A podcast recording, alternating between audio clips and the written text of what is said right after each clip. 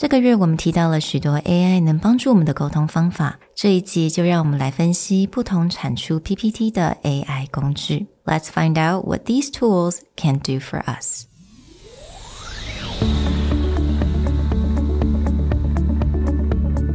Hello，欢迎来到 Executive Plus 主管与沟通力的 Podcast。I'm Sherry, an educator, certified coach, and style enthusiast. 我相信专业有效的沟通是语言跟逻辑的完美结合。 And I'm Nick, a startup consultant, corporate trainer, and late night gaming junkie. I believe great communication requires the right mindset and solid frameworks. 我们希望带给大家职场英语的技能、跨文化沟通技巧与其他能帮助您成为出色领导者的工具。Join us each week as we share our experience, research, and methodologies to take your communication and language skills from good to great.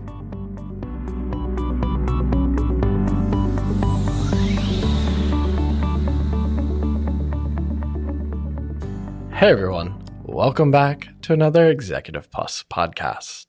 In this episode, we're moving away from the generative nature of just text to how we can visualize things in the future. And we've had our resident design expert and presentation guru, Andrew, look at all the different AI tools that he's been testing out to see how can we make our presentations not only more beautiful, but actually work more for us in the way that we think and the way we talk. I like how Nick says you're a presentation guru. How do you like that title? Because it's fake. guru. That is not a generated title. That is a real title. I'm not even sure what, what guru means, but uh, it's simply for, for our audience, it simply means that I have spent more time than anyone ever should playing with presentation software and making presentations for people who don't know what they want. So, Okay. I accept. 但是啊，我会做这个 episode 当然是这个月我们的 theme 就是 generative AI 嘛，对不对？那 generative AI 呢，其实在用在 presentation design 上面，最近真的有非常大的改变。从自从 ChatGPT 出来以后，因为大家都在想说我把这个东西用在哪里，那一个很成熟的 application，其实没有很成熟，但是突飞猛进的 application 就是 presentation design。所以今天呢，我觉得开头我们可以先讲一下 presentation tools. How are they changing? So the first part, right? How are they changing? And what does this mean for all of you who do spend time playing around with presentation software from Microsoft PowerPoint to Google Slides to Canva to even newer tools, which, which we'll talk about. And, but we, we won't just talk about what is changing. We'll also talk about what will stay the same, regardless of how good AI gets. And then the second part of this episode, we'll get into, we'll introduce all of you to a few new tools, some of which you may have heard of already. Full disclosure, I am an investor in one of them. And I'll, I'll say exactly which one. So I'm not exactly 100% unbiased, but still, I've spent a lot of time really playing with these tools. Let's get going. 第一个是 generative AI 现在到底是怎么样在改变 presentation design 这件事情？第一件事呢，generative AI 我们其实在讲文字，像 email writing 啊，你们如果听那些 episodes，generative AI 生成式。它讲的就是生成嘛，对不对？它可以生成文字，但是它不只可以生成文字，它还可以生成现在 PowerPoint 是一整份的 presentation。所以我们今天要介绍的这些工具呢，其实你都可以直接给他一个用自然的语言，你就跟他讲说，哦，我想要做一个 presentation，然后这个 presentation 可能是有关，随便想一下台湾的政治体系，或者是介绍介绍一下台湾，就帮我做一个十页的 presentation 介绍台湾，其实这样子就可以了。然后这些 presentation software 都可以直接帮你生出一整份的 presentation，有架构，里面还甚至还有图片，还有 copywriting。然后你再进去改。所以对于很多人不知道，我有时候有时候因为有时候你你要弄一个 presentation，你需要有一个 starting point 嘛。Sometimes getting started is the hardest, and so these AI tools become really good ways to start. Yeah, I would say like anytime I'm testing one of these tools, that's the first function that I use. It's usually the function that they also offer you as a way to get started because most of them are still using a back end of large language models like OpenAI's, ChatGPT, etc. But for very generic like starting points, you can just like input here is a topic or paragraph I would like to know more about, and then it'll just output a presentation. So if anyone right. listened to our getting started overview of generative AI episode, this is a lot closer to how Sherry used things. I just need ideas. So give me the top 10 of blah, blah, blah, blah, and then I'll just output a pretty visual mm. representation of what would normally just be text and Bard or OpenAI. For me, I'm just, I think my role in this episode is that 我就是一个第一个是 PowerPoint design 的小菜鸟。I don't I don't really know much about the design. I know what looks good and what looks horrible，但是我真的对于 design 的部分没有任何的一些想法。那在接下来呢，我觉得我也是不像 Nick 跟 Andrew 一样那么的善于跟 AI 来沟通。So I think I'm just gonna learn a lot here, and I'm curious as to which of the tool that Andrew's gonna talk about will actually help someone like me to get it started. 回到刚刚 Nick 讲的，我其实还有碰到我碰到一个工程师， 他说，因为他是工程师，所以他的他 day job 就是 programming 嘛，但是他也带团队，所以他也要跟团队讲一些什么 engineering project management 之类的东西。那他要给这些 presentation 的时候，他甚至就直接直接问其中一个工具，哎，帮我生出来一个，就讲工程师的 project management。然后居然那个 AI 生出来的东西呢，他看了一下，就说呀，八九不离十，差不多就是这个样子。改都不改，直接上。嗯，毕竟它只是一个 backdrop，嗯，就是一些文字在它后面，让它可以去讲这些主题。但是生成式 AI 其实不只是生成式，不只是 generative AI，也有另外一个功能叫 editorial AI。现在呢，这些 presentation 的工具，你甚至可以，你它生出来 presentation 以后，假设你看到你你看第一页的文字。然后你不太喜欢这个文字，你觉得它太长了，你就直接 select 这个文字，告诉 AI 说帮我把它变短，嗯，或是这个太无聊了，所以直接跟他讲，诶，用 by the way 用中文，因为它它串的是 ChatGPT，所以用中文或者用英文都可以，直接说 this is too boring，make it more delightful，嗯，or um it's a bit stiff，like I want to have fun with it，so rewrite it for me，so it's editorial AI。And this is a lot closer to how you and I typically use AI. For me, I've been testing out these platforms and it'll make something and be like, oh, that's reasonable. But if I was like to dedicate time to use these things, I would have like, here is a presentation that I have made. I really don't like this slide, or I think this could be better, or I don't like these kind of headlines. Mm. That's what I would want to get out of a presentation software, yeah. right? Yeah. So it's like, how can it improve what I already have? Right. Actually, um, at this point, I was going to talk about what will stay the same even mm-hmm. with these capabilities. But maybe let's just get into the tools. Yeah. And and once we introduce the tools, then let's talk about what will stay the same, that what will not change. Okay.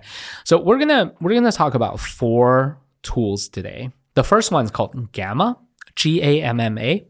Second one is called Tome. That's T O M E. Third one is a lot of people will know this already, Canva originally didn't have AI functions, they have introduced AI functions. The fourth one is called Beautiful AI. So, four tools. And I gotta disclose at this point, I am very happily an investor in Gamma. So, I will talk just because I've, I invested in Gamma and uh, I've spent more time playing with it. Um, I'll talk a little bit longer about it, but, but I will be fair to all of them. So, let's start with Gamma. And uh, actually, 其实这些工具他们都还蛮像的。我刚刚我刚刚就有提过了，Gamma 的 workflow 这些工具所有的 workflow 就是你你可以给他一个 topic sentence，你就给他一个 topic 就好了。Gamma 就是这个样子。Gamma 你进去 Gamma，你一开始就就跟他讲说，我要我要做一个 presentation，像是 ten unconventional tips on business English in the international workplace. So the the next step is going to do is it's going to generate an outline. So they're like, okay, if you want to give such a presentation, you can talk about these eight points. 然后你就可以编辑这些 eight points。你说哦，我不要这个啊、呃，你帮我加这个 topic，然后你 outline edit 好之后，他就直接再选一个 theme，就他也可以叫你选，他有一些 custom theme，就是什么样的 color 是暗的啊，还是亮的啊，还是还是什么？选完以后，他真的就会在你面前把这个 presentation 做出来。You can see actually see the process of the writing happening. This is not specific to Gamma. Like I said, if you use any of the other tools, it's gonna work more or less the same way. And after your presentation is done, then you can start editing. And you can edit either manually, like adjusting, adding pictures, rewriting words, adding headlines, adding pages, or you can tell the AI to do it for you. For example, I, I would ask it for, oh, yeah, that's great. Now, can you build a table of contents page for me? And it will actually take all of the slides, summarize them into a table of contents page. And you can say, like, yeah, add a, a picture as background for me. And it's going to do it for you. 所以这些 again 这些东西你都可以手动，或者是叫 AI 帮你做。 这就是它很方便的地方。然后我在用的时候，像我昨天晚上在在做一个 informational PowerPoint，然后我需要，因为我在帮帮某个人安排他的某个同事安排他的 schedule，然后真的，因为有时候你就是要 copy paste copy paste copy paste 嘛，对不对？他 schedule 是周一到周五，然后我真的就跟他讲说，哦，你把这个 schedule 就是帮我 copy，周一到周五帮我列出来，然后每一个都给我一个 table，然后他就自动把它生出来。And then I said because it's for a Japanese colleague, so I just said rewrite this like all in Japanese, and it did that. To me, and this will compare to the other tools you'll talk about, is like Gamma is the one that feels like it's an AI tool that has presentation capabilities. Hmm. So it's like working with Gamma feels much closer to working with ChatGPT or Bard. It just has a visual component. Hmm. Whereas certain other things we'll talk about Canva later. Canva feels like a design tool that has AI capabilities. Right. So just the way that you approach it, the logic and what it does feels very different. So with Gamma, something you already pointed out, it just seems like, okay, I have this idea in mind, and Gamma just makes it much more visual and easier to digest for someone who's looking at it. Yeah. Whereas other ones, I, it's like I kind of have to have a design sense in order to use effectively. And I mm. think I appreciate that from Gamma's perspective. It'd just be like, okay, I'm just going to ask it something like build a table, build a chart, take this information and put it into bullet points, but make that beautiful. And it can do that. Hmm. Hmm. Yeah, that's a really good point. And that also points actually to Gamma's advantage and disadvantage. Because you don't need to be a designer to use Gamma, because it will just put things, put elements into the right place for you It's not that flexible. So if you're a professional designer and you're like, no, I don't, I want this box to sit exactly 65 degrees northwest of this word, you cannot do that. Whereas, for example, in PowerPoint, you can do that. 但对我来讲， 我觉得如果你是也是跟我一样，对于 design 的部分没有太强烈的要求，我觉得 Gamma 它的这种方式，你会很及时的看到它的 design，它的 visual based on what you want。那我可能就不会觉得说，哦。I don't. I want that box to be a little bit wider, or like, oh, it's a bit tilted. Like 对我来讲，我真的不会看到这些所谓的 flaws, where you know a lot of designer would actually see. It's fine. like I think it's just convenient enough for me to see my request turn into visual mm. right away. One last thing I will say about Gamma, but this is also true, by the way. A lot of the advantages that we talk about for Gamma is true for the next one, Tome. 就是它像是 presentation，但是又又有点不像 presentation，因为它其实是一个有点像网页式的，你可以把它分享给任何人，然后你也可以把东西放进去，像你可以把 YouTube video 直接放进去，你可以把 podcast 放进去，你可以把 Twitter。Actually, after Elon Musk made it impossible to view tweets without a Twitter account, which is so so stupid，现在不行了。可是你甚至还可以把什么？你还可以把网整个网页放进去，然后人家在浏览你的 presentation，或是你在 present 的时候，你只要 double click，就直接在那个视窗里面就直接到网站。然后你还可以把一整个 Google Sheets 放进去，或者是把 Google Sign Up Form，或者是 Figma 的 3D model 都可以全部放进去，或者你看到一个很很好玩的 TikTok video。也可以都可以放进去。So it's a presentation, but it's also a website. It's also a document, and it keeps like it's just dynamic. This is something that you introduced more along the way of you use it, but to me it makes a lot more sense. And when I've been playing with it, I've leaned this direction.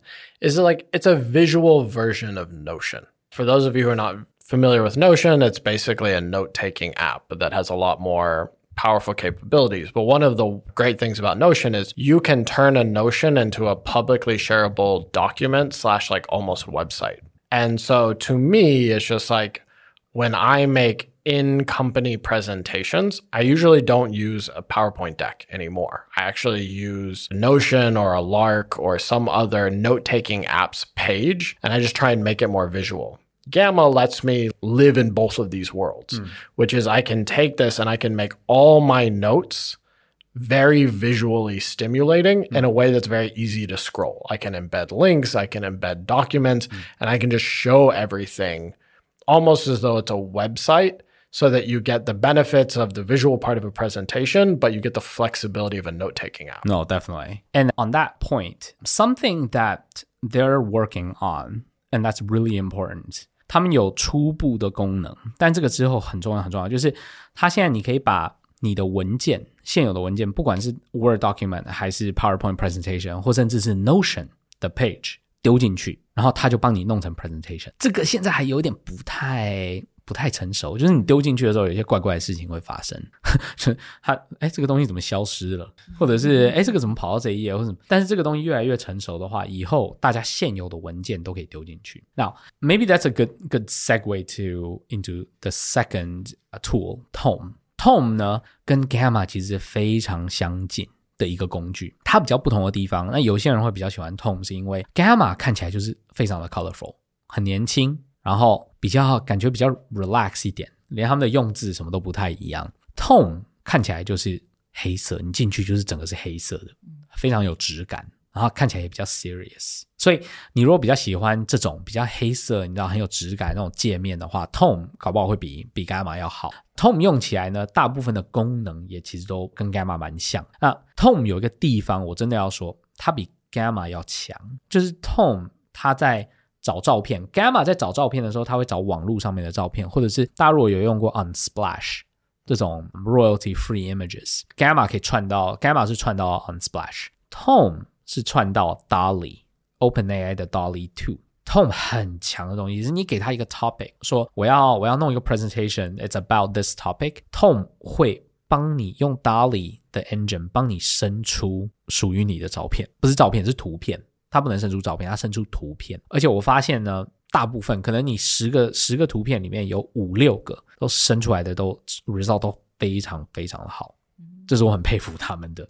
所以那个 back end 应该是他们很会很会去从你的 presentation topic 你写的东西再去弄成给 DALL-E 的 prompt，然后去 prompt 它，那个真的厉害。I think what's interesting about Tome is the pain point that they are addressing is the logic and we've seen this over and over again, is that people spend way too much time selecting visual, right? Like if you have to make a presentation, probably 50% of the time that you spent making your presentation is just scrolling through images and icons that you want to use. And it's not even necessary. It's just something like we naturally feel like I want I want the perfect image to match this text and like oh I find the image but like the direction is wrong or the color scheme doesn't match like my wording. Tome is just like, no, no, no. We're just going to customize all your images so that you don't waste waste a lot of time doing this hmm. right? I think that that's like a very different angle or approach hmm. to what the problem people have with presentation makes. Yeah. And and since it's such a an obvious pain point, right? All of these tools, I believe, are gonna have it. All of them. Because it makes too much sense for you to describe in natural language what you're building and for them to pick or generate, right? Even better, generate the images for you. I think the generate helps just because you're not beholden to copyright, right? Like there's always that perfect image you find, and then iStock Images is like asking you for $8,000 for that one image, right? Or if you go through all these royalty free ones, it's not exactly what you want, but it's just like, okay, it's fine, generate it. Doesn't matter. Then you can have literally whatever you want. 我们现在 move 到第三个 Canva。Canva is actually a tool that a lot of people would be familiar with. I wish I had invested in Canva, but no. and they're worth, you know, tens of billions of dollars right now. So the time timing is gone. Canva 真的发展的很好，然后已经有很多人在用了。它看起来，刚刚 Nick 已经有提到，它看起来真的就像是一个比较传统的，但是是完全 online，让大家很容易协作的 presentation design tool。我们的公司其实也 也非常常用 Canva。那还有 Canva 有个好处就是不用付费，它的功能就已经非常非常好了。Their mistake our advantage, right? 那 Canva 最近加入了生成式 AI 的功能。所以，我们刚刚讲的可以做的事情，其实在 Canva 也可以做。就是你进去 Canva，但是有点难找，因为毕竟 Canva 是一个传统的 PowerPoint design tool，so 啊，他们把 AI 功能加进去以后，弄得有点找不到，因为他们功能太多了，所以你要找哎 AI 你到底在哪里？找到以后呢，你就可以跟他讲，跟跟其他的 tool 都一样，我要生成这种这个 presentation，他就把你生出来。Back to something I said earlier. For me, Canva is it's a design tool that they have added AI to. And that's very obvious because Canva has pre-existed this generative AI push. So they were definitely catching up or the logic was behind that. But then what drives me crazy about Canva's AI is you are, yeah, you can output a gener- generic presentation, same as the other tools. But once you go into editing that presentation, it is not even close to as easy as the others because it's just like, oh, do you want to edit this image? You can use AI. Oh, do you want to edit this text? You can use AI. Whereas the others took the path of ChatGPT, Bard, etc. It's like I describe what I want, then it will help me adjust it. To me, is this feels like the difference between a Tesla versus other electric cars. If you've ever sat in a Tesla or talked to someone who has a Tesla, the entire car is operated on basically an iPad. It is a computer that has four wheels on it. Hmm. If you sit in any other electric car, it looks exactly like their gas car. It just happens to be electric. Hmm. So to me, Canvas feels like that second one hmm. is like it feels exactly like a really high powered presentation tool, which is why we switched from PowerPoint to it. But then AI is just like, oh, and we have AI. Yeah. It's not an AI tool that does design。嗯，对，没有错。但是这也代表说，Canva 有一些 advantage 是 Gamma 跟 Tome 没有办法比的，因为 Canva 它本身就是一个 graphic design 的工具，对不对？所以它真的是非常非常的，你要做什么都可以。你要弄两条线、三条线、四条线交叉，把它放到这个角度，把这个照片放到这边，把这个照片变成迷彩色的，然后再把它弄到。Like you can do anything you want, just like you can do them in a Keynote or well, we haven't mentioned Keynote because Apple sucks at AI, right? um, you can do anything you want. Whereas Tome and Gamma are more limited because they're they feel like modules. You you drag and drop or you tell the AI to to put this here and there. 但是你如果要 做一些比较真的很 customize 的设计，Canva 还是还是比他们强的。嗯，所以像今天给给大家一个例子，今天我如果要呃假设到国外跟啊、呃、去一个很正式的 conference，然后我需要 custom designed slides，我应该还是会用 Canva。但是今天我如果要建的东西是我需要它蛮快很方便，然后 AI 来帮我，然后它不需要 customized 真的 customized design，我可能就会用 Tome 或者是 Gamma。好，我们 move 到第四个工具，这个比较短一点，因为这个工具它叫做 Beautiful AI。Beautiful AI 呢，听起来好像是把 slides 变得超级 beautiful，right？但是它强的地方，它很好玩的地方，其实不是这个。它很好玩的地方，其实是把数据融入到你的 slide 里面。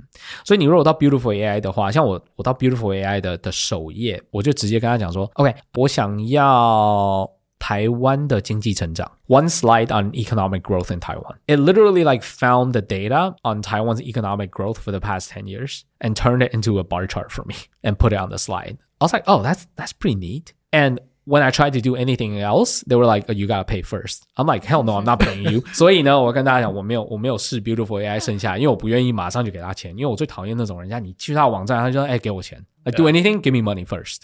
I'm like, "Hell no, I'm not giving you money." 但是 Beautiful AI 给我一个 glimpse into the future, which is when you're building these presentations, imagine being in a room building a presentation live with your colleagues, and you can literally call up any data via something like ChatGPT or Bard connected to the internet. And you can say, I want to know, for example, the 50 most populous cities in Asia and rank them by best to worst air quality. And I want in, I want it in heat map form. Hmm. This is kind of ridiculous, but in the future, this is going to happen. I fully believe it. It's going to be able to pull that up and put it onto a slide for you. Yeah, you can imagine a situation where, like, now, today, you'd be like, oh, okay, we had this meeting. we need to answer A, B, C questions. Let's come back next week and then we'll talk about what we found. With this type of AI, you wouldn't have to do that in meeting. Like the first thing would just be like, okay, what are the best shipping schedules for our product? And based on our timeline, how would that look? And an AI in that meeting would just be like, boom, here. Yep. Then you can make that decision in real time. And I think, yeah, you're right there. It's like with beautiful AI, it's giving you a glimpse of that possibility. Hmm. If you have the data or if you know how to pull that data very quickly, if you could visualize it in a simple way, it doesn't even have to be beautiful. It just has to be very easy to read. If you could do that in a meeting, a lot of these decisions that fall between days, fall between different meetings, you could just happen. Be like, okay, we need to answer this question. Find me that information. Let's talk about it on the slide. So I've been listening intently for the from the two gurus talking about these four tools. And I'm just wondering for listeners like me, right? 可能对于 presentation design 没有太多的一些经验。那 I wonder if you guys can like make a recommendation very concisely, like by maybe just filling the blanks of the sentence. If you want blank, use blank. If you guys can do that for us. 就是可能讲出四个 tool，它有一些比较突出的一些 strength，那你们会依照这个 strength 会去 recommend 什么样子的 tools？Here's how I would recommend it, and I would take it down to the two tools that we have used more often. If you want to visualize your own ideas and notes in a way that is clear, then I would use Gamma. If you don't really need flexible design, you don't need anything to be micro adjustable down to your own preferences, but you want something that basically takes the note taking power of a notion, but makes it more visual for other people to look at, Gamma if you really care about the flexibility of design and you just need a little bit of help, what Andrew talked about, the editorial AI, then I would use Canva.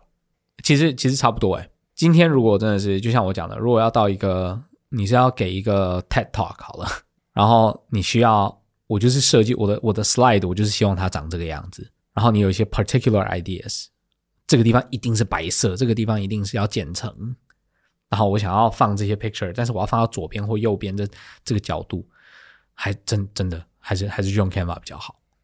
尤其你如果有 design background，还是用 Canva 比较好。但今天你如果想要，而且我我会加一个用 Gamma 或者是用 Tone 的理由，就是你今天要给的 presentation，如果你就是要让 AI 帮帮你把那个。把这些 ideas 把还有文字还有图片把它生成出来，你想要比较方便啊，但是看起来还是很还是 design 的蛮好的，那就用 Gamma 或者是 Tone。然后呢，尤其你如果希望在你 present 的时候，你想要给大家看看一个 YouTube video 啊，或是给大家放放一段音乐给大家听，或者是哎突然给大家看一个网站，那你也应该要用 Tome 或者是 Gamma，因为 as we all know。Trying to embed these online assets or YouTube videos or anything like that into PowerPoint, kill me now. like, kill me now. 然后那些还还会你从 Apple 的电脑上面做，然后把它放到 PC 上面，然后它就整个 go crazy. So don't do it. So we've talked a lot about these different AI tools and what AI can do for you in the process of building your presentation, right? And it's apparent that AI will be able to do more and more of the work for you from laying out slides to copywriting to picking photos, even calling out data potentially. But something that you will have to do by yourself, regardless, I believe, is to do the hard thinking in building your presentation. Because when you're preparing to go on stage, you know, talk to people for 30 minutes, for an hour, even just for 10 minutes, that's precious time that people are giving you to listen to you. And you better be bringing value to them. And it better not be a hundred ideas that may be like, yeah, I'll forget them tomorrow. Because a great presentation still comes down to that one aha, that one wow, I never thought about this. And that takes hard thinking, hours and hours of hard thinking. You're still to have to do that regardless. And if you honestly, if you can do that, whether you use Gamma, Canva, PowerPoint, um, or you just go up there by yourself without visual support, you'll still be a good speaker. Content is king. Content is king. Well, we hope you guys enjoyed our overview of the different presentation tools that you can use and work with AI to improve the way that you communicate. We'll have all the links in the show notes and we'll have a specialty link for Gamma where you can receive extra credits by signing up using our referral link because, of course, our wonderful investor in Gamma, Andrew, is here. Free AI links. Free so AI the, the links. credit is for you to, to use AI for free. So be sure to check that out. If you have any other questions or feedback about these type of tools, be sure to let us know on any of the ways to connect with us. We'll talk to you guys next time. Bye. Take care.